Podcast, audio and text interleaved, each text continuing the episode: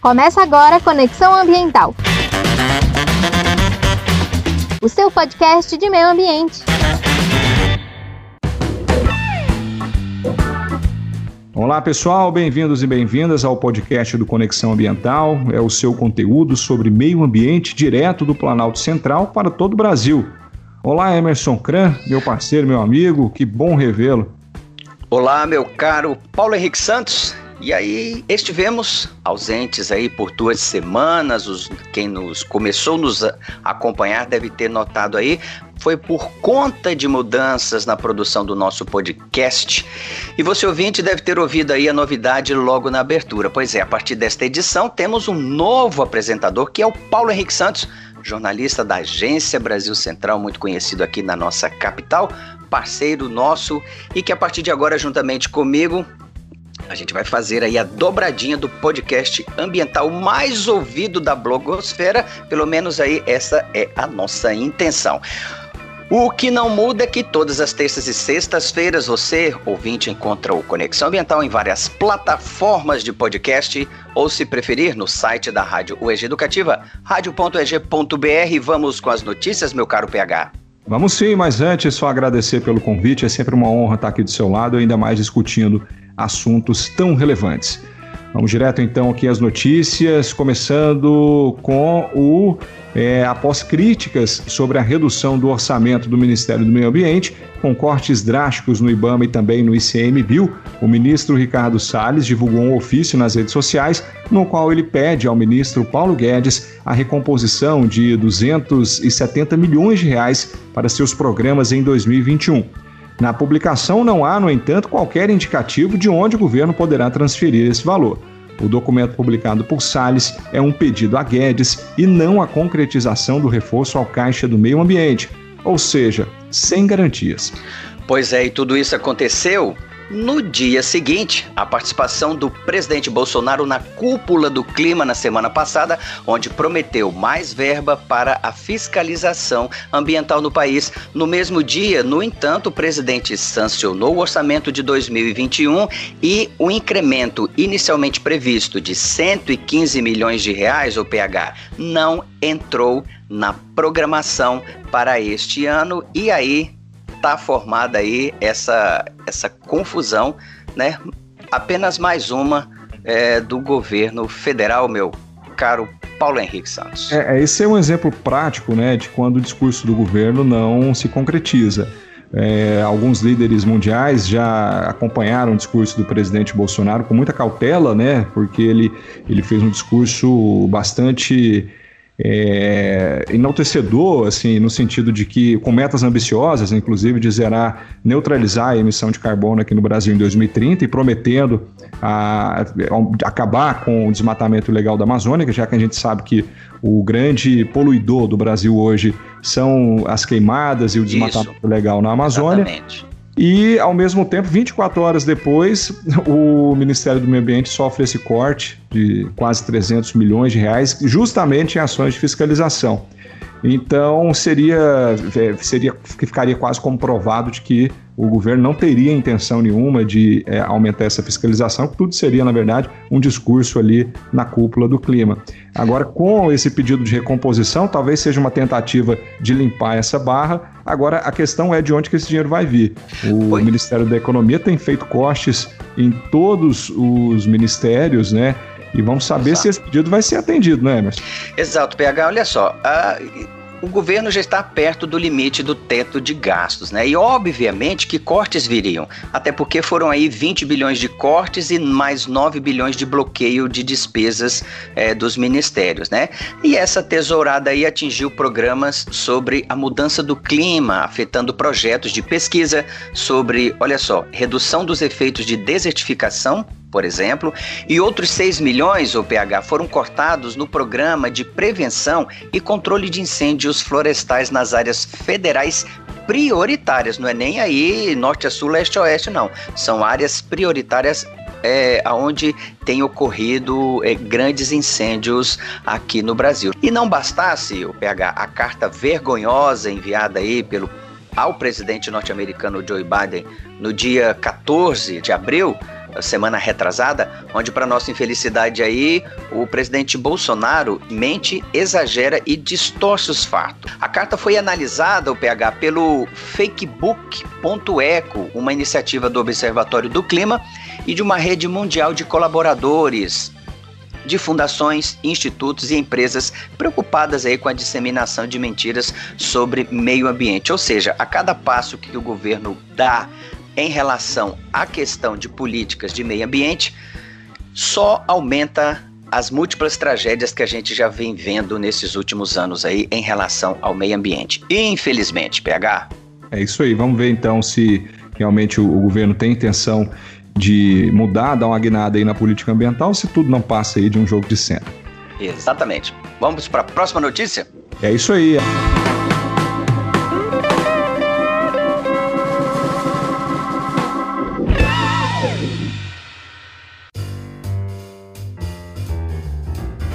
A Prefeitura de Goiânia divulgou na semana passada um novo cronograma da coleta seletiva que recolhe lixo reciclável na capital. Os moradores deverão ficar atentos aos dias e horários que o caminhão passa por cada setor. A coleta é realizada todos os dias, durante a manhã ou à noite. Pois é, a Comurg realizou aí um mapeamento da capital com o objetivo de melhorar a logística da coleta seletiva. Com base em um estudo, foi feito um novo plano de gerenciamento, levando aí em consideração a proximidade dos bairros atendidos e a quantidade de material produzido em cada região e a facilidade e para facilitar, né, a operação durante o dia ou a noite isso aí, em Goiânia são coletados cerca de 2 toneladas e meia de resíduos recicláveis por mês, o que corresponde a 7% de todo o volume de lixo coletado na cidade. Papel, plástico, vidro e metal são os itens de maior valor. E eu tenho certeza, Emerson, que esse 7% do lixo reciclável a gente se deve, deve agradecer muito mais às cooperativas do que propriamente à população. Ah, é um projeto tão antigo, a coleta seletiva aqui em Goiânia, já, tá, já deveria estar consolidado, mas ainda muito pouco é, aceito, né? Enfim, muito, tem muito pouca participação da população. A população, infelizmente, continua descartando lixo de qualquer maneira, sem fazer a separação, que facilitaria demais aí esse, esse trabalho de reciclagem. É, e facilitaria ainda mais a vida do, das, das cooperativas, né, o, o, Paulo Henrique? Lembrando aí a quem nos acompanha aqui no nosso podcast, é, é se o material estiver sujo, gente, com resto de alimentos, é sempre bom limpar. Eu sempre, a, a, gente sempre gosta de voltar lá atrás no beabá da coisa, porque, enfim, é o nosso pão de cada dia, é o nosso arroz de festa. A gente está sempre lembrando aí. Se possível, gente, com água e sabão, são caixas de, por exemplo, caixa de leite, caixa de doce, caixa de tudo, que vem em caixa, que vem em lata, que vem em embalagem. Se você puder limpar, facilita o trabalho da reciclagem. Por quê? Itens com sujeiras são descartados no aterro sanitário, aumenta o volume de material enterrado. E nas cooperativas não tem como ser lavado. Não tem como. E outra, o PH, como você falou aí, ó, duas toneladas e meia uh, por mês é, são coletados aí pelas cooperativas. Isso é pouco, hein? Isso é muito pouco para uma cidade de 1 milhão e 300 mil habitantes. Portanto, a gente faz um apelo aí à população as pessoas. Vamos fazer a nossa parte, vamos reciclar. Custa pouquíssimo esforço, PH.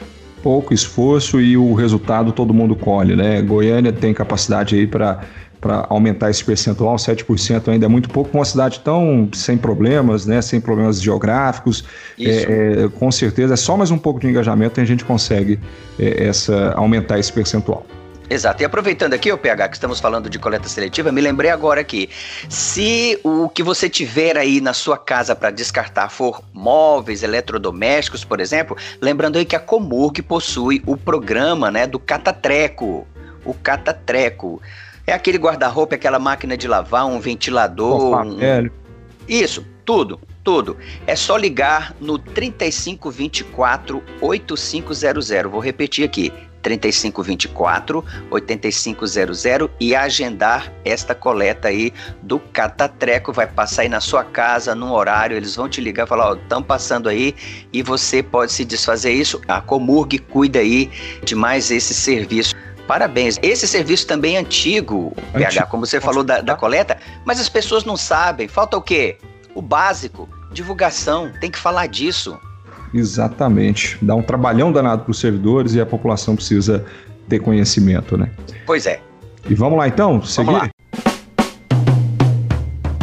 E donos de carros antigos poderão receber do governo um subsídio de até R$ 2.500 euros para trocar o veículo por bicicletas elétricas. Poderia ser aqui no Brasil, mas não. A iniciativa faz parte dos investimentos da França no combate às mudanças climáticas, entre elas a escolha por meios de transportes mais sustentáveis.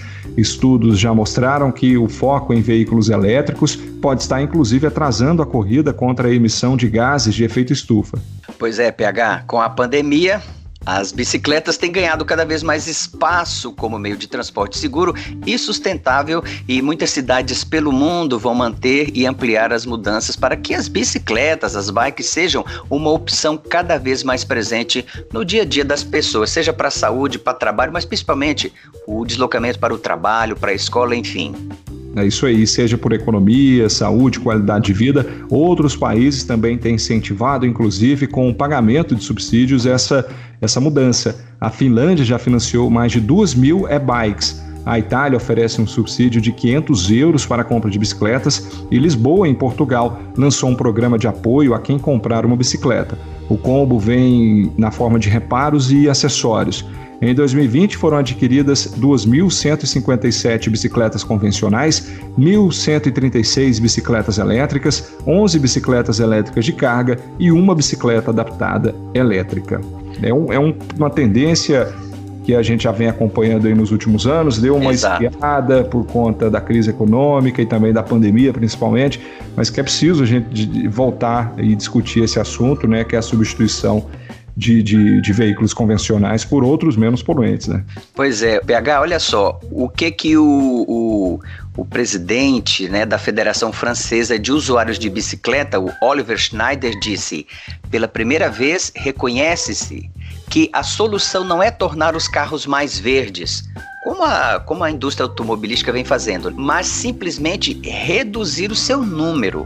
Olha só o nível de consciência desse pessoal, o PH. Um estudo comparando os ciclos de vida de carros elétricos, os híbridos e movidos a combustão com as bicicletas elétricas, deixa bem claro aí, Paulo Henrique, o impacto de cada escolha. Olha só, a cada quilômetro rodado, uma bicicleta emite 22 gramas de gases de efeito estufa. 22. O carro elétrico, na média aí, 104 gramas. E um carro híbrido, que usa eletricidade e gasolina, por exemplo, ou álcool, emite 186 gramas. E um carro que usa gasolina emite, em média, 258 gramas de gases de efeito estufa por quilômetro rodado. Então, se você colocar isso para avaliar, não é difícil optar aí pela, pela bicicleta, principalmente se o, se o deslocamento da pessoa o, o, o, PH for pequeno, não for grande, não exigir aí, é, é, por exemplo, uh, que você more num canto da cidade e trabalhe lá do outro lado da cidade, você tem que se deslocar aí por grande distância. É, e assim, eu fico vendo que é preciso realmente criar esses incentivos, né? A bicicleta é, é, ainda é cara, as boas bicicletas são, são caras, e principalmente uma, um investimentos em infraestrutura viária para dar segurança né, para esses ciclistas. Eu, eu fico acompanhando assim, desde sempre, é, o pessoal, os trabalhadores da construção civil, os pessoal mais simples, eles já utilizam a bicicleta há muito tempo para se deslocar principalmente por conta do, do gasto, né? Evitar Isso. o gasto com combustível, com passagem de ônibus. Meu avô, inclusive, ele ia para o trabalho de bicicleta, isso a gente está falando na década de 80, 70. É, e infelizmente ele morreu atropelado, né? Indo para o trabalho. Então é uma discussão que é, é uma substituição que as famílias mais simples já fazem há muito tempo, por força de necessidade, por conta da realidade do nosso país, mas que com certeza é uma alternativa ambientalmente muito mais viável, economicamente também seria, mas é preciso ter incentivos, tanto na aquisição de, de boas bicicletas, equipamentos de segurança e também uma infraestrutura viária para essa população. Exatamente. A discussão da bicicleta ela não está desconectada de nada. Como você bem lembrou aí, tem que se discutir a implantação dentro da, dentro da, da malha viária, o espaço da bicicleta. Seja por ciclovia, ciclofaixa, ciclorotas, enfim, a bicicleta tem que, ter, tem que ser prioridade, o PH. Como a gente já vem falando isso há muito tempo, em tudo quanto é debate, tudo quanto é discussão. O, o poder público, por obrigação, ele tem que viabilizar todas as opções e deixar que o usuário faça essa opção. Não pode é segregar os, os outros modais em detrimento ao carro que, enfim, caríssimo para comprar, para manutenção, enfim.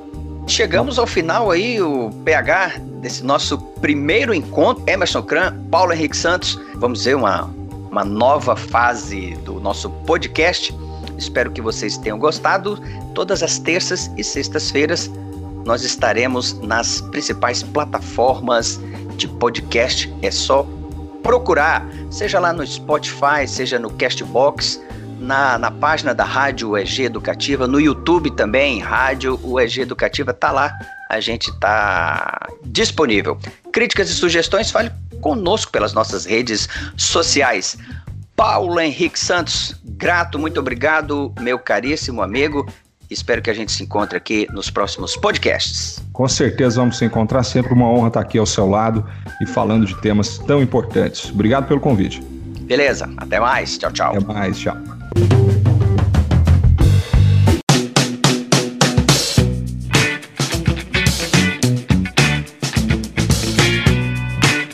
Conexão Ambiental é uma coprodução do CriaLab, Laboratório de Pesquisas Criativas e Inovação em Audiovisual da Universidade Estadual de Goiás, da Rádio EG Educativa e da Agência Brasil Central. A produção tem pesquisa e redação de Emerson Kran, edição de áudio de Rafael Curado e apresentação de Emerson Kran e Paulo Henrique Santos. A coordenação da Rádio EG Educativa é da professora Thais Oliveira. Coordenação de Telerádio Difusão, professor Marcelo Costa.